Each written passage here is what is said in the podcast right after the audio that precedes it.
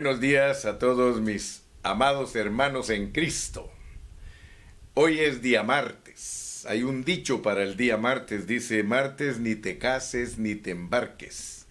Pero yo quiero decirte que aunque es martes, por favor sí, cásate con Cristo y embárcate con Cristo. Así que el dicho quedó sin efecto para nosotros porque nosotros sí nos hemos casado con Cristo, porque dice la Biblia que el que se une al Señor, un espíritu es con Él. Y estamos embarcados porque estamos en la vida de la iglesia y la vida de la iglesia es el arca. Y ahí vamos todos viajando para ser pasados de una esfera a otra, de un mundo a otro. Aleluya.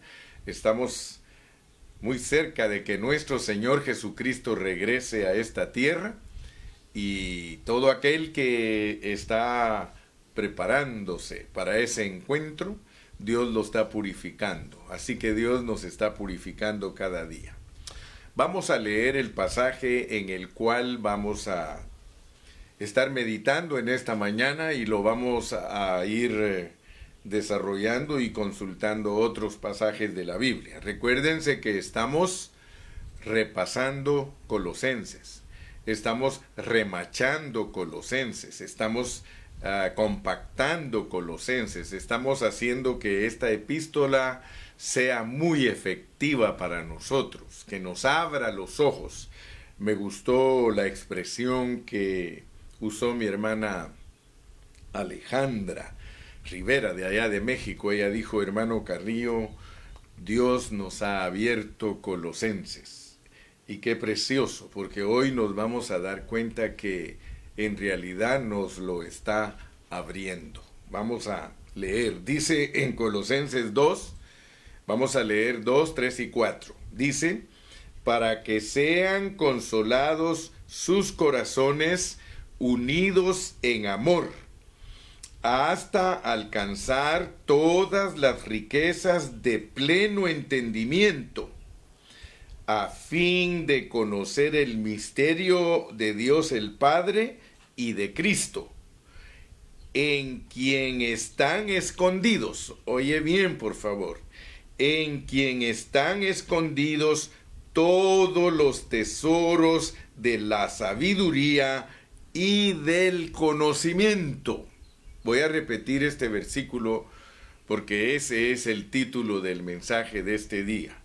Dice, en quien están escondidos todos los tesoros de la sabiduría y del conocimiento. Se refiere a Cristo, ¿eh? O sea que en Cristo están escondidos todos los tesoros de la sabiduría.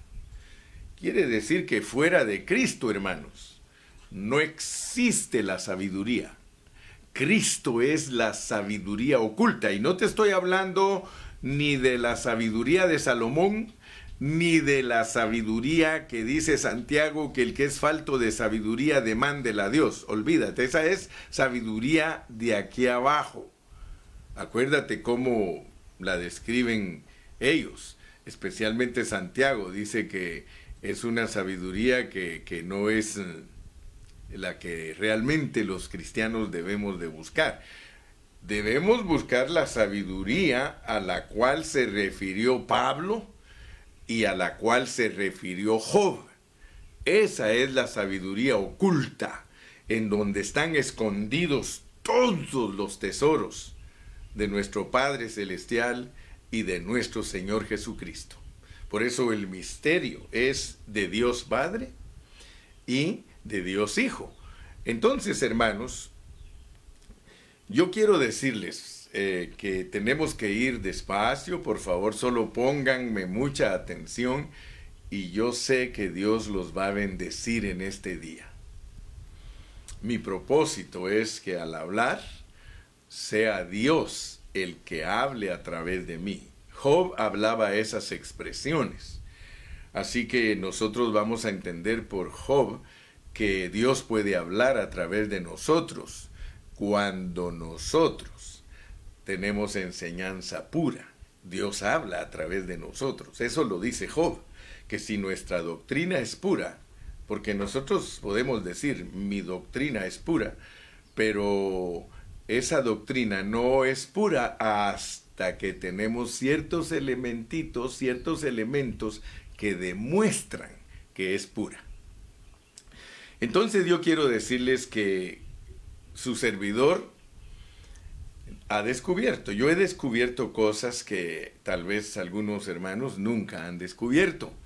Y por eso es que Dios me usa predicando la palabra en una forma más entendible, más eh, eh, sencilla pero profunda. Y lo que yo he descubierto y se lo he compartido a todos los pastores y a todos los hermanos que yo frecuento y que yo enseño, y yo les digo que la razón por la cual Dios le abre a uno la Biblia es porque uno lo respeta por, porque es soberano. Entonces yo he aprendido a respetar a mi Señor en su soberanía, o sea que yo lo entiendo a Él como Dios. Ayer mismo puse que Dios me ha revelado a mí su soberanía y, yo quiero que ustedes vean que la soberanía de Dios, si tú recibes revelación de ella, entonces vas a entender a Dios. De otra manera no lo vas a entender a Dios y vas a ser un hombre vano. Así dice la palabra de Dios que los hombres vanos no entienden la sabiduría de Dios que es Cristo. Y dice que los hombres que son vanos entenderían, dice, pero hasta que vieran que un asno da a luz un hombre. Imagínate. Mira, mira cómo habla Dios. Dice, el hombre vano entendería lo que es la sabiduría de Dios si un asno diera a luz un hombre. Te está diciendo que un hombre vano nunca va a entender a Dios. Así que yo espero que tú y yo no seamos hombres vanos, sino que seamos hombres y mujeres que amamos a Dios y que amamos su soberanía y que respetamos su soberanía y que a través de su soberanía es que Él nos declara su palabra. Entonces voy a iniciarme diciendo que Dios, Dios, fíjate pues, porque desde el principio de Génesis Dios nos muestra su soberanía. Ninguno de nosotros puede negar que el plan que Dios hizo incluía la corrupción del hombre. O sea que quiero que notes cómo funciona la soberanía de Dios. Dios cuando hizo el plan de que iba a crear a Adán y que iba a crear muchas cosas en la tierra y amar otras, restaurar otras que ya habían sido creadas desde el principio, el principio sin tiempo, eh, cuando Él creó todas esas cosas, eh, aquí se nos muestra que había un plan. Y si tú no entiendes esta soberanía de Dios que Él planificó, fíjate, planificó la creación, pero planificó la corrupción del hombre. Porque si no, Él no tiene manera de mostrarle al hombre el amor que tiene por Él. Por supuesto, que para entender la soberanía de Dios tú tienes que saber que el Señor vino a, a, este escenario que se llama tierra para arreglar aquí un problema que venía desde la esfera celestial. Si tú ves la implicación que hay por la ventanita que está abierta de que un ser angelical vino a la tierra, porque cayó en la esfera celestial y se trajo la tercera parte de los que lo oyeron, lo escucharon y lo aceptaron, se trajo la tercera parte. Entonces, en la soberanía de Dios para vencer a ese enemigo, es que ha establecido el plan que nosotros conocemos. Pero nosotros tenemos que entender, porque regularmente nosotros lo que nos pasa es que nosotros siempre tomamos el cuchillo de la hoja en vez de agarrarlo del mango. Tomamos la sartén de, del plato y no del mango. O sea que nosotros en nuestra naturaleza caída todo lo entendemos al revés. Y tú no lo puedes negar. Dile a tus hijos que no hagan algo y qué van a hacer, lo van a hacer. O sea que el hombre, el hombre, tiene ese problema el hombre por naturaleza le dicen que no haga algo y lo va a hacer, pero así lo creó Dios, porque Dios es soberano. pero lo creó de esa manera con un propósito, y es de que el hombre entienda. O sea que cuando tú lees la Biblia, tú tienes que pedirle a Dios que te ayude, que te dé entendimiento, qué es lo que Dios te quiere decir por el Espíritu a ti a través de lo escrito. Si tú te, centras únicamente solo en lo escrito, muy difícil que tú eh, puedas entender la realidad de lo que Dios quiere de ti. Entonces, muy importante, por favor, que tú notes que Dios quería, Dios quería que el hombre comiera del árbol de la vida, pero, pero tú ya sabes que no es ese realmente eh, eh, lo que Dios quiere que el hombre entienda. O sea que el hombre debe de entender que Dios hizo ese plan negativo. O sea, Dios hizo un plan negativo para que el hombre pueda entender el propósito de su vida. O sea, el plan es negativo. Nadie me puede decir a mí que Dios no hizo un plan negativo, pero para enseñarte algo positivo. Si tú captas eso, te vas a dar cuenta que Dios eh, tiene una manera diferente de hablar a la que nosotros hablamos. Porque Dios, por ejemplo, te muestra a alguien que está ciego para que tú sepas que estás ciego. Entonces Él tiene que hacer a un ciego, es algo negativo, para enseñarte lo que tú eres. Dios tuvo que crear a un paralítico para mostrarte que tú estás paralítico. Entonces, eh, quiero que por favor pongas atención porque la lección de hoy es muy interesante. Si la logras comprender, vas a decir gracias Señor porque estoy aprendiendo a conocerte. Si yo te digo que Dios quería que el hombre comiera del árbol de la vida, te estoy diciendo la parte positiva. Pero en el plan él puso primero comer del árbol del bien y el mal para después comer del árbol de la vida. Entonces el plan empieza negativo, pero es para producir algo positivo. O sea que Dios quería ser el todo del hombre. Él quería ser el todo del hombre. Pero pone al hombre en una situación negativa para después abrirle el camino a entender lo que realmente Él quiere de Él. Entonces allá tú, si no pones atención, porque el hombre perdió todo, todo lo que le daba propósito a su vida. O sea que Dios mostró pues esa manera. Dios muestra, Dios empieza su plan mostrando que el hombre perdió todo, todo lo que le daba propósito a su vida y por eso hoy el hombre caído vive una vida sin sentido como resultado de haber perdido todo lo que Dios le había ofrecido. Pero nota pues, porque el problema no es la caída del hombre. El problema es que Dios proveyó la forma de levantar al hombre y el hombre no quiere dejarse levantar.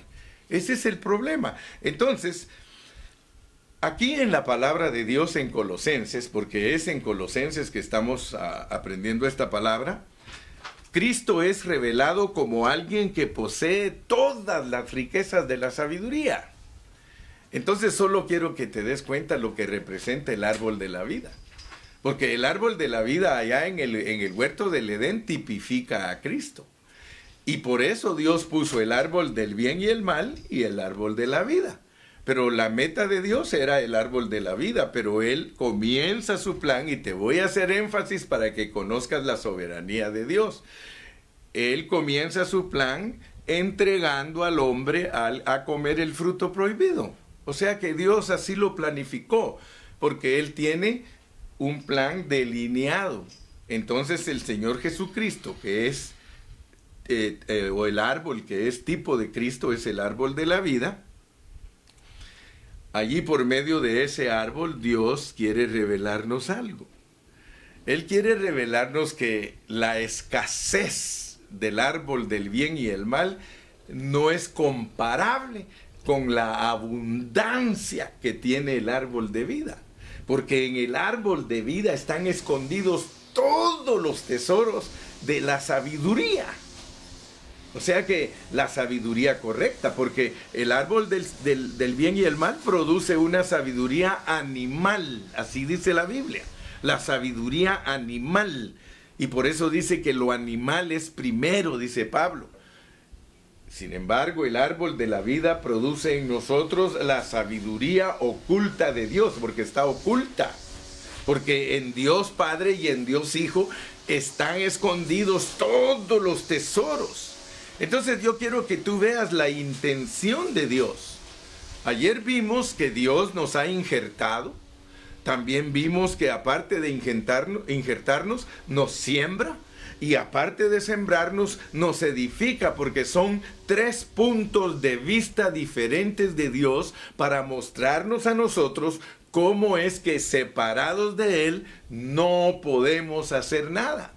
O sea que Cristo, Cristo, Cristo es lo que nosotros tenemos que entender. Quiero decirte que muchos han explicado al nuevo hombre, pero la realidad es que fallan al, explicar el nuevo hombre, no, no entienden cómo es que realmente funciona el nuevo hombre corporativo. De hecho, hay versiones de la Biblia que en vez de ayudar a la gente, la, mandan por otro lado, porque por ejemplo hay una versión de la Biblia que dice que el nuevo hombre es la nueva identidad del yo, fíjate, la nueva identidad del yo. O sea que muchos creen que eh, la revelación de Dios es que el hombre se improvise, porque decir que el nuevo hombre eh, es la improvisación del yo o restaurar el yo. Entonces seguimos en lo mismo, vamos a seguir en el alma. Pero el propósito de Dios no es eh, inicialmente restaurar el alma del hombre. El propósito de Dios es inicialmente restaurar el espíritu del hombre, porque el trabajo de Dios es de adentro para afuera. Pero empezar a mediados o empezar afuera es algo tergiversado. Entonces quiero que notes pues que la intención de Dios es que todos nosotros seamos saturados de Cristo. O sea, nota lo que dice aquí, dice a quienes Dios quiso dar a conocer las riquezas de la gloria de ese misterio entre los gentiles, que es Cristo en vosotros la esperanza de gloria. O sea que la carga que lleva Dios es que, que, que en nosotros se pueda formar totalmente Cristo.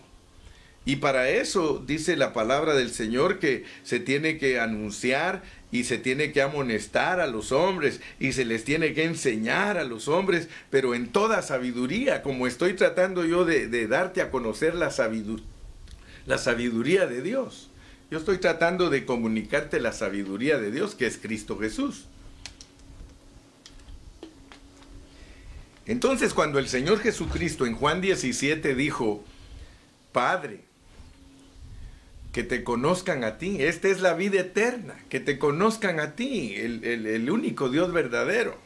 Y a Jesucristo a quien has enviado, porque Jesucristo es eh, el misterio de Dios y la iglesia es el misterio de Cristo. Entonces, si nosotros logramos entender eso, hermano, usted va a ser un vencedor. Así que yo quiero que recordemos, ayer hablamos de la unión orgánica que hemos tenido con Dios, que nos hemos hecho uno con Él porque Él lo que quiere es eh, volvernos a Él. Como el plan que Él hizo es negativo, ahora Él está mostrando la parte positiva. Es lo que muchos hermanos no entienden, que el plan está bajo la soberanía de Dios y se inicia negativamente. Pero eso no quiere decir que esa era la meta de Dios, porque desde el principio Él mostró los dos árboles. Entonces es muy importante que nosotros entendamos eso. El plan negativo, vamos a tomar en cuenta primero el plan negativo, es un decreto divino. Nadie podía impedir que Adán cayera.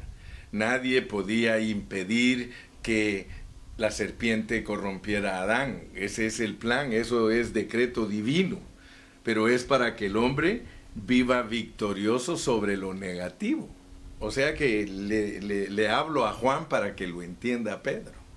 O sea que Dios en su plan negativo Él hizo que Adán, que Adán cayera y es decreto divino. Pero ya cuando el hombre está caído, ya cuando él está caído, le, le está señalando, le dice el árbol de vida, arrepiéntete y el árbol de vida es tuyo arrepiéntete y el árbol de vida es tuyo. Pero aunque le diga a gritos que se arrepienta porque el árbol es de él, dice que el, el hombre vano no va a entender. Dice que entendería únicamente que un asno diera a luz un hombre. O sea que Dios está diciendo que es imposible para él. Si Dios no le provee fe al hombre, por eso Judas dice la fe dada a nosotros. Entonces nota pues cómo es el plan. El plan es soberano. Así como Él hace que el hombre, el primer hombre caiga y se corrompa soberanamente, Él abre el camino para que soberanamente el hombre venga, pero tiene que darle fe también soberanamente. Entonces mi punto es que tú entiendas a Dios soberano. Si entiendes a Dios soberano, me vas a entender el mensaje de este día. Después de que Dios puso el decreto negativo y que lo negativo lo usa para que el hombre vea lo negativo, lo positivo, porque nadie puede saber que viene el día si no hay noche, nadie puede estar arriba si no está abajo, nadie puede eh, entender eh, que Dios es precioso y maravilloso si no ha pasado por el valle de la muerte. Así que el plan está bien delineado. Ahora, ¿cuál es el propósito de ese plan que empieza negativo pero que Dios lo quiere volver positivo? Dios quiere ser el todo para el hombre. Él quiere ser el todo para el hombre. Desde el principio mostró que esa era su idea, ser el todo para el hombre. Por eso lo pone frente al árbol del bien y el mal y el de la vida. Yo quisiera que escogieras el de la vida, pero él sabía dentro de él que el hombre no iba a escoger la vida. Entonces, Dios quiere ser el todo del hombre. Eh, o sea que Dios muestra a lo que se inclina el hombre. El plan es mostrarle al hombre, mira, es que la realidad, tú eres así, así, así, y tú siempre te vas a inclinar hacia el árbol de la muerte, pero yo quiero y te aconsejo que te inclines al árbol de la vida. Ahora, el hombre tiene que decidir. En Deuteronomio 30 se lo dijo a Israel, ahí está la muerte, el árbol de la muerte, y ahí está el árbol de la vida, pero ¿por qué no escoges el de la vida? O sea que a pesar que el Señor hizo un plan negativo para mostrar lo positivo, aconseja y dice, ¿por qué no dejas de vivir el sueño y te vuelves a la realidad? Porque todo lo negativo es un sueño, hermano, porque eso no es la realidad. Dios no estaba buscando dejar al hombre hundido en su pecado, no, el plan es perfecto. El plan es de que el hombre actuaría de esa manera porque Dios no tiene otra manera de mostrarle al hombre su amor. Entonces nosotros debemos de decidirnos a la realidad de Dios y no a lo que el hombre cree que es la realidad, porque el hombre tiene ese problema. El hombre tiene el problema en su naturaleza de que todo lo que él hace eh, fuera está bien, pero sin embargo todo lo que el hombre hace es para distraerlo de la realidad de Dios. Yo sé que algunos de ustedes me comprenden más que otros.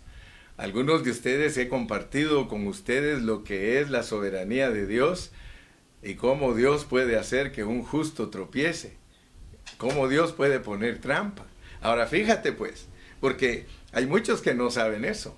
Muchos no saben que Dios les puso una trampa para ver si logran ver la realidad y que si se quedan en la trampa. Pero la meta de Dios no es dejarte en la trampa. Yo he predicado acerca del lazo del cazador. Yo les he dicho a todos que el cazador los enlazó a todos. El diablo a todos nos enlazó, no sé si está bien dicho, o enlazó. Pero dice la Biblia, Él te librará del lazo del cazador. Lo que muchos no saben es que cayeron en el lazo. Mira, cuando, cuando alguien te dice, Él te librará del lazo del cazador, es porque ya estás casado. El diablo a todos nos, nos, nos casó, a todos nos enlazó. Pero hay un Dios que nos libra de ese lazo. ¿Por qué no abocarnos a Él si ese es el mensaje? El mensaje es que los hombres aman más las tinieblas que la luz, pero el Señor dice, pero si te tornas a mí, yo te traigo a la luz. El problema de nosotros es que somos reacios a dejar lo que no nos satisface. Tantas cosas que hay que no nos satisfacen, pero nosotros somos tercos y reacios y no las queremos dejar. ¿Qué sucede hoy con muchos hermanos en Cristo? Que les predican la palabra y el maná se les hace liviano, lo mismo que al pueblo de Israel en el desierto. El pueblo de Israel en el desierto, Dios lo bendecía, les daba maná, comida del cielo, les daba vestido que no se eh, envejecía, les daba calzado que no se gastaba. Sin embargo, ellos no estaban conformes. Porque la naturaleza de nosotros es ser reacios y ser tercos y no querer volvernos a la pureza y a la obediencia de Dios. O sea que por eso se llama hombre natural. Pero Dios nos está presentando aquí a un Cristo extenso, a un Cristo lleno de riquezas. Ahora, yo quiero hablar en esta mañana porque el tiempo avanza. Y quiero dejar bien claro lo que es la soberanía de Dios y lo que Dios está esperando de nosotros los que hemos sustituido a Cristo. Porque el hombre, si tú te das cuenta, el hombre sustituye a Cristo por medio o con todas las cosas que su naturaleza humana le hace sentir que están bien. Porque ese es el problema aquí en Colosenses, no es pecado, no es el pecado. No es como en 1 Corintios, que cuando el apóstol les escribió a los Corintios, les escribió acerca de su pecado moral. Tampoco es como en Gálatas, que cuando les escribió a los Gálatas, los Gálatas estaban siendo influenciados por los, por los religiosos judíos, llevándolos de regreso a guardar la ley. Aquí no es el pecado ni la ley, sino que habían ciertas mezclas de ley que querían meterles, pero el punto principal en Colosenses es que estaban sustituyendo a Cristo por su cultura por su religión y por la influencia política de las filosofías políticas. Por eso quiero tocar esos tres puntos en esta mañana. Lo que es la política, lo que es la religión y lo que es las costumbres o la cultura.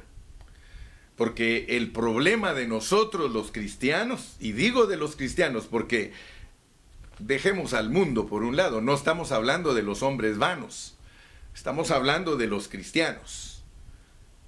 Hay muchos que se han enojado a veces conmigo. Me recuerdo en una oportunidad me, me invitó el hermano Iván para que diera un estudio a unos americanos. Y les, eh, les expliqué unos pasajes de la Biblia y me recuerdo bien claro que al finalizar de hablar eh, Ahí estaba Iván conmigo y nos dijo él, a mí me gustó mucho la enseñanza que tú diste. En lo que yo no estoy de acuerdo contigo, dice, es de que tú digas que los cristianos no debemos participar en la política. Ahí sí no estoy a favor tuyo. Y después de que me dijo eso, yo le expliqué cómo funciona el asunto de la política, de la religión y, y de la cultura en el Nuevo Testamento y me dijo, bueno, pues voy a considerarlo. O sea, como quien dice, casi me convences, pero quiero decirte que no es fácil convencer a los hermanos cuando están dañados. Un corazón dañado es bien difícil sacarlo de todos sus conceptos. Vamos a empezar con la política. La política, mira pues, si, si entiendes la soberanía de Dios, entiendes la política. Spurgeon era teólogo y él dijo que los cristianos que no participan en la política son tontos. Pero yo le dije a un hermano que compartió eso, le dije, hermano, ten cuidado porque un teólogo puede decir una cosa y la Biblia puede decir otra. ¿Por qué hay política en el mundo? Vamos a ver, ¿por qué crees tú que hoy hay presidentes? ¿Por qué hay reyes? porque esa es la política en la Biblia. Quiero que sepas que desde el principio, desde el principio de la Biblia, Dios soberanamente primero puso al hombre bajo inocencia, o sea que el hombre era inocente, El hombre era como un niño en su manera de pensar, pero muy sabio. O sea que Adán cuando fue criado, en su parte inocencia, en su espíritu, él era una persona como un niño, pero en la sabiduría humana de la tierra era un cerebro. Imagínate que a él lo usó Dios para ponerle el nombre a todos los animales. Pero Dios lo puso en el principio como un niñito inocente. Pero él pecó. Y cuando él pecó, ya Dios no lo dejó que fuera inocente porque inclusive se dio cuenta que estaba desnudo. Entonces Dios lo sujetó a otra situación, lo sujetó a su conciencia. Y entonces después de ser inocente tenía que vivir bajo su conciencia. Y su conciencia, dice el apóstol Pablo, que le excusaba o lo condenaba. Y eso es lo que hace la conciencia. La conciencia hace que el hombre sea excusado o condenado. Si hace algo y está excusado, quiere decir que no hay problema. Pero si hace algo que lo está acusando la conciencia, entonces está actuando mal. Pero como al hombre se le cauterizó la conciencia, entonces Dios al ver la maldad del hombre, que todo es soberano, eh, lo puso bajo gobierno humano, lo puso bajo reyes, ustedes saben todo ese asunto cómo funciona, y hoy bajo presidentes. Ahora, noten pues, soberanamente el hombre está puesto bajo gobierno humano el hombre tiene que ser obediente, porque dice Romanos 13 que todas las autoridades que existen han sido puestas por Dios. Y el que resiste a esas autoridades puestas por Dios, a Dios resiste. Estoy hablándote de la soberanía de Dios. Soberanamente Dios tiene sujeto a todo hombre bajo la autoridad de los gobiernos terrenales. Si el hombre es desobediente, él está desobedeciendo a lo que soberanamente Dios ha establecido. Ahora, nota por favor, eso no es la meta de Dios para todos los hombres. Dios no quiere que los hombres estén bajo el gobierno humano. Pero Él soberanamente te pone para ver si captas. Para ver si captas. Porque Dios revela el reino de Dios en la Biblia. Y el reino de Dios es la sabiduría de Dios, es el Espíritu Santo dentro de nosotros, es Cristo con todas sus riquezas dentro de nosotros. Entonces, si a mí me gobierna Cristo, si a mí me gobierna el Espíritu Santo, todo lo que ordena el presidente, yo no tengo problema. Yo soy obediente. Si dicen que hay toque de queda, hay toque de queda. Si dicen que no hay toque de queda, no hay toque de queda. A mí no me importa nada eso porque yo soy gobernado por el Espíritu Santo. Mis compañeros dicen en la universidad, vamos a ir a manifestar. Pregúntate si el Espíritu Santo te da permiso a ir a manifestar, porque el gobierno el gobierno ha sido puesto por Dios. Aún el gobierno sea corrupto, aún el gobierno no llene tus expectativas.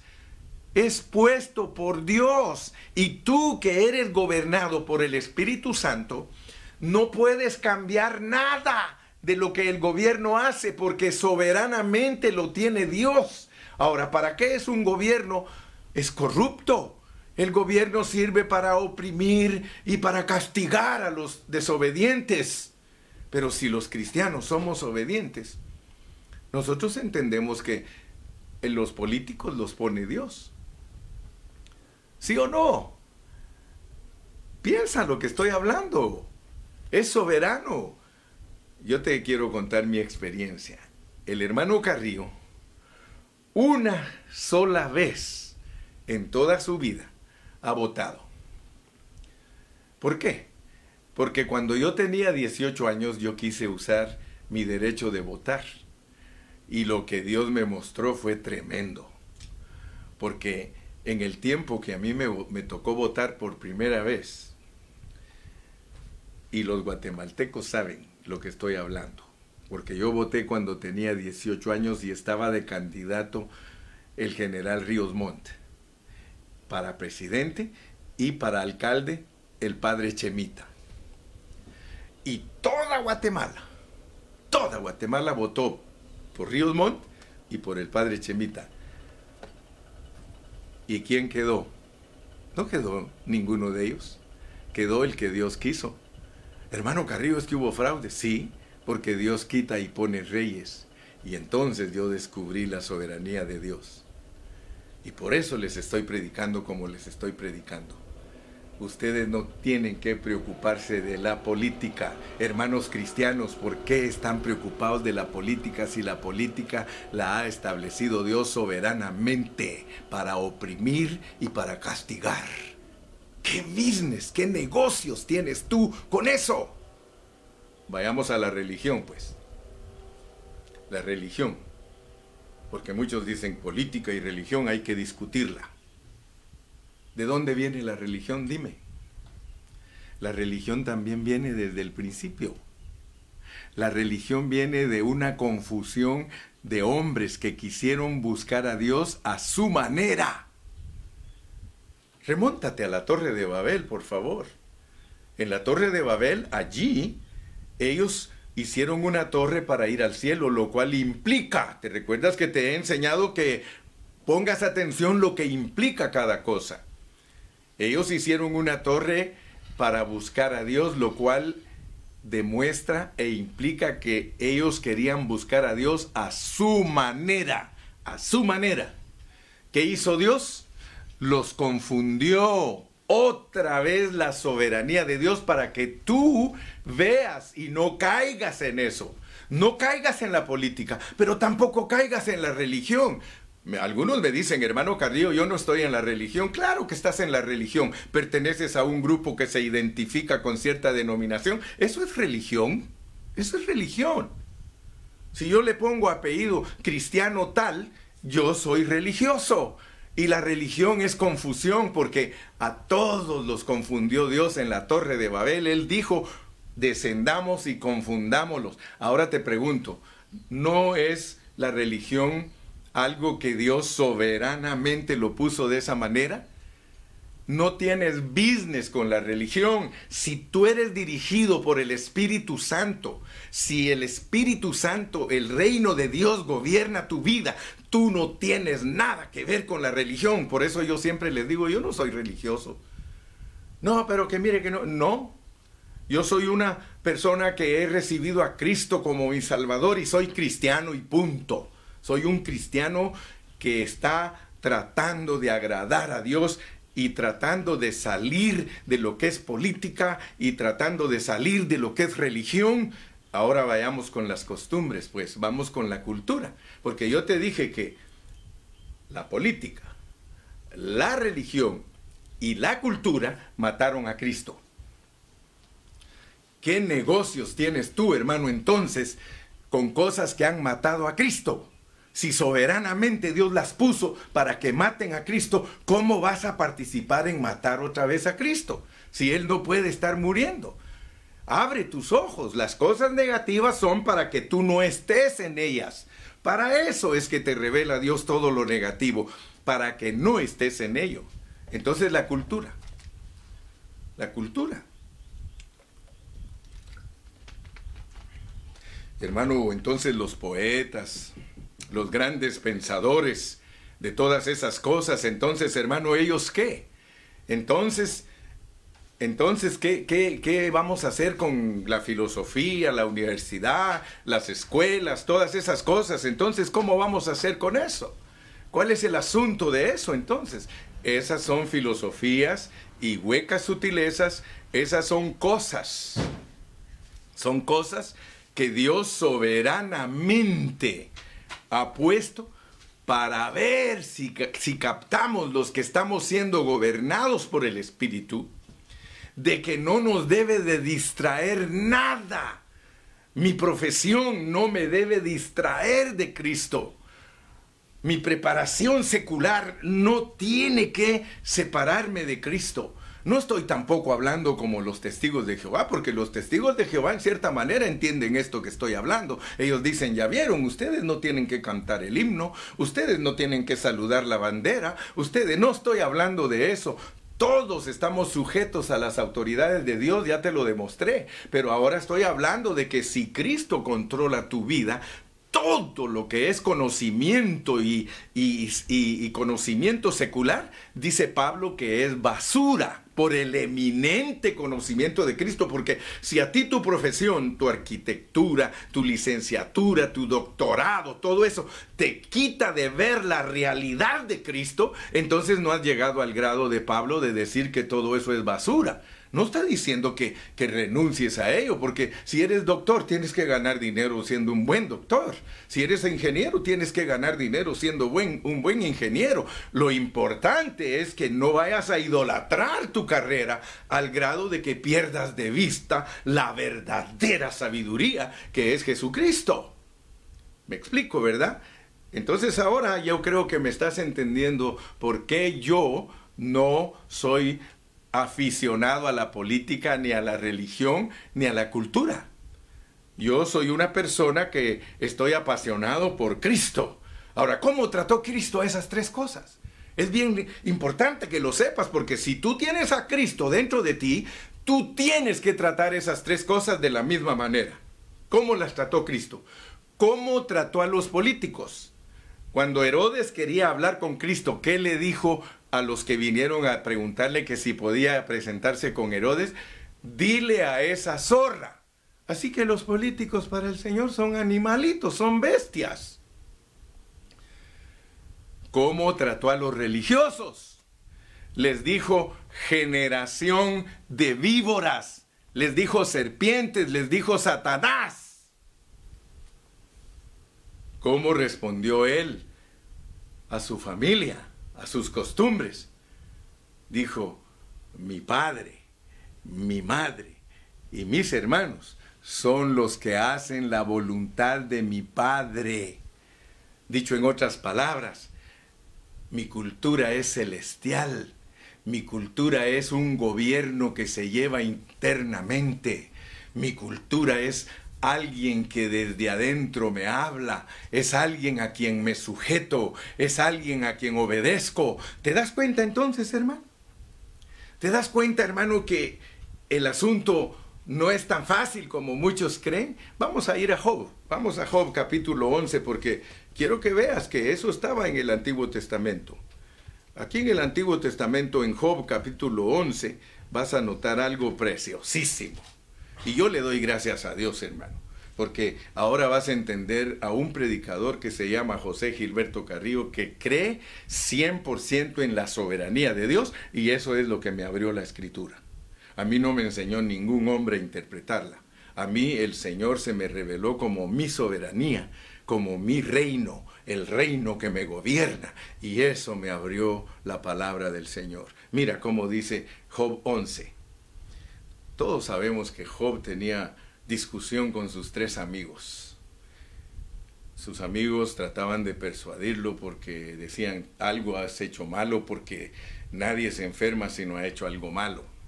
Y él trataba de justificarse y en su justificación venía a veces, dice, hasta ser más justo que Dios.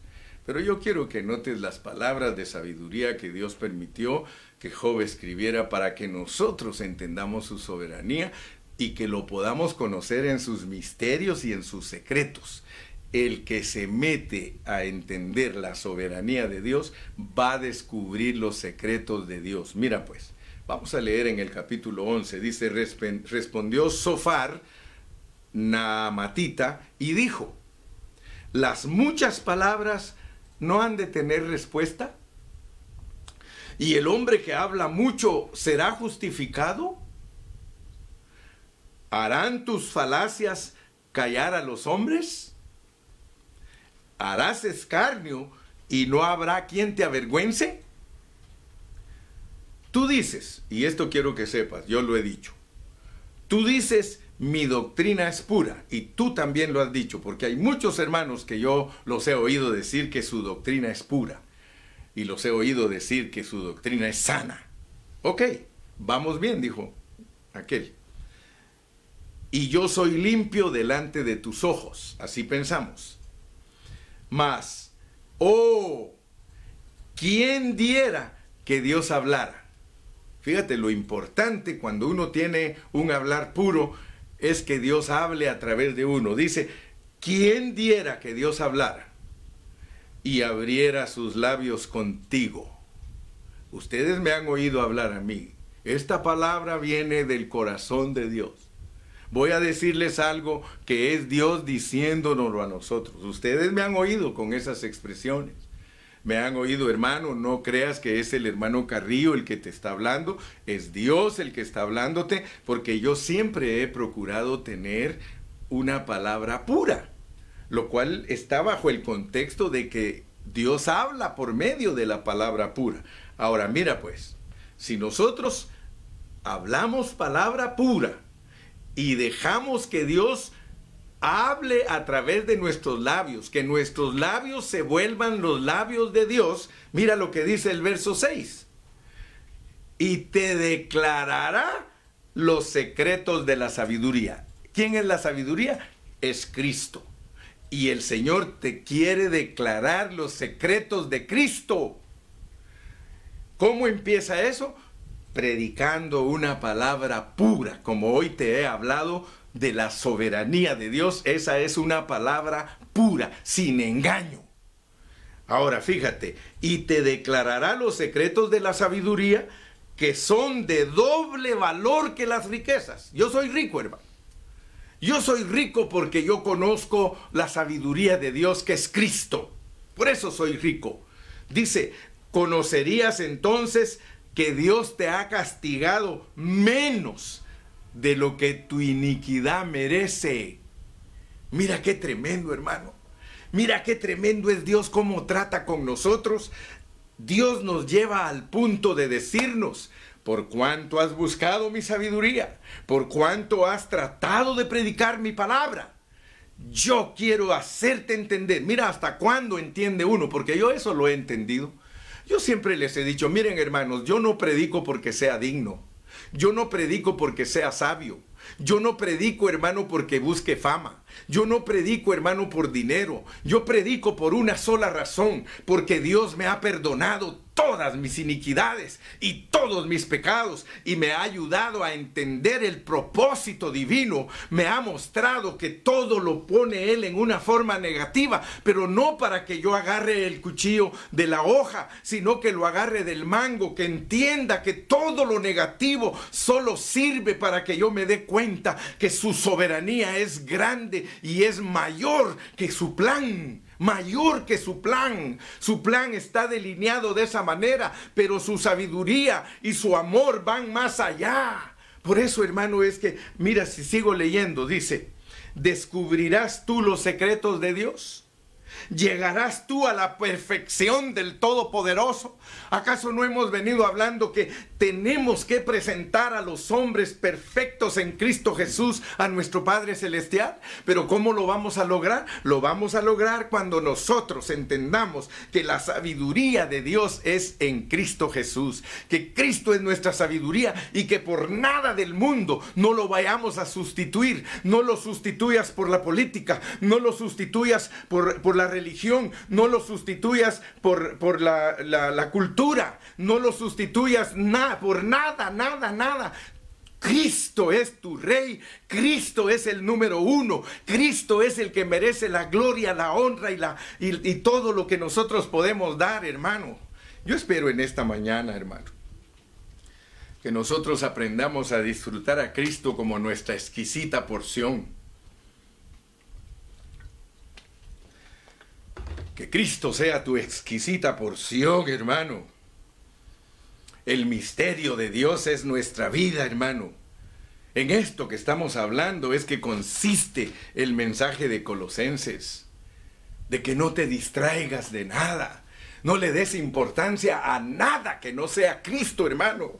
No corras la carrera junto con todos los demás. Todos los demás están engañados. Tú también quieres estar engañado. Todos los demás no se dejan gobernar por Cristo. Tú tampoco te quieres dejar gobernar por Cristo. Todos están entregados a sus negocios, a sus carreras, todo. ¿Tú también vas a dejarte arrastrar por eso? Hermano, el Señor nos invita. El Señor nos invita, hermanos, para que nosotros entendamos a ese Cristo que lo llena todo. Todo lo llena. Mira cómo dice 3.11. Donde no hay griego, no hay judío. ¿Te das cuenta que no hay cultura? En esto no hay cultura, hermano, donde no hay griego ni judío, circuncisión ni incircuncisión, no hay bárbaro ni escita, no hay siervo ni libre, hermano, sino que Cristo es el todo y en todos. El todo es Cristo, hermano. En Él están todos los secretos de la sabiduría de Dios. Él es la sabiduría más elevada que puedes obtener si tú aboga, abogas por Cristo, perdón, Cristo aboga por ti y tú te entregas a Cristo y siempre estás hablando de Cristo, Cristo, Cristo, Cristo. ¿Cómo no te va a bendecir Dios, hermano? ¿Cómo no te va a bendecir el Señor? Si estás captando Gracias a Dios por esta mañana. Yo sé que tú estás entendiendo la soberanía de Dios. Estás en circunstancias negativas. Ahora ya sabes, algo positivo viene para ti. Porque lo negativo solo es para que tú veas que no tienes que estar allí. Dice que hay un dicho, dice, no hay mal que dure 100 años ni enfermo que lo resista. El Señor en su palabra te dice que Él hace la llaga, pero Él te da la medicina. El Señor dice, recibiremos de Dios solo lo malo y no, solo lo bueno y no lo malo. Después de la tormenta viene la calma. Quizá estás enfermo, quizá el virus te agarró. Ten fe, ten confianza. Soberanamente Él puede hacer que tu cuerpo lo resista. Pero aún si te toca irte por el COVID, lo hemos dicho, lo más importante es que Dios gobierne tu vida. Si Él está gobernando tu vida, tú eres vencedor, ¿qué miedo le vas a tener a la muerte? Padre Celestial, en esta mañana yo he entregado una vez más tu palabra. Bendice a los oyentes Trata con nosotros, abre nuestro entendimiento para que alcancemos a ver tu soberanía. Ábrenos los ojos, Padre, para que podamos decir cual el apóstol Pablo, todo lo tengo por basura, por el eminente conocimiento de Jesucristo. Ahora podemos entender, Señor, la carga del apóstol al predicar al Cristo crucificado, un Cristo crucificado, ese es el que nosotros predicamos y estamos juntamente con Él crucificados, estamos juntamente con Él resucitados y estamos juntamente con Él sentados. Por lo tanto, nuestra vida es una vida de victoria porque estamos en Cristo y estar en Cristo es estar en lo más elevado que exista en el universo entero. Padre, muchas gracias en el nombre precioso de Cristo Jesús. Amén y amén. Que Dios me los bendiga a todos y hasta mañana.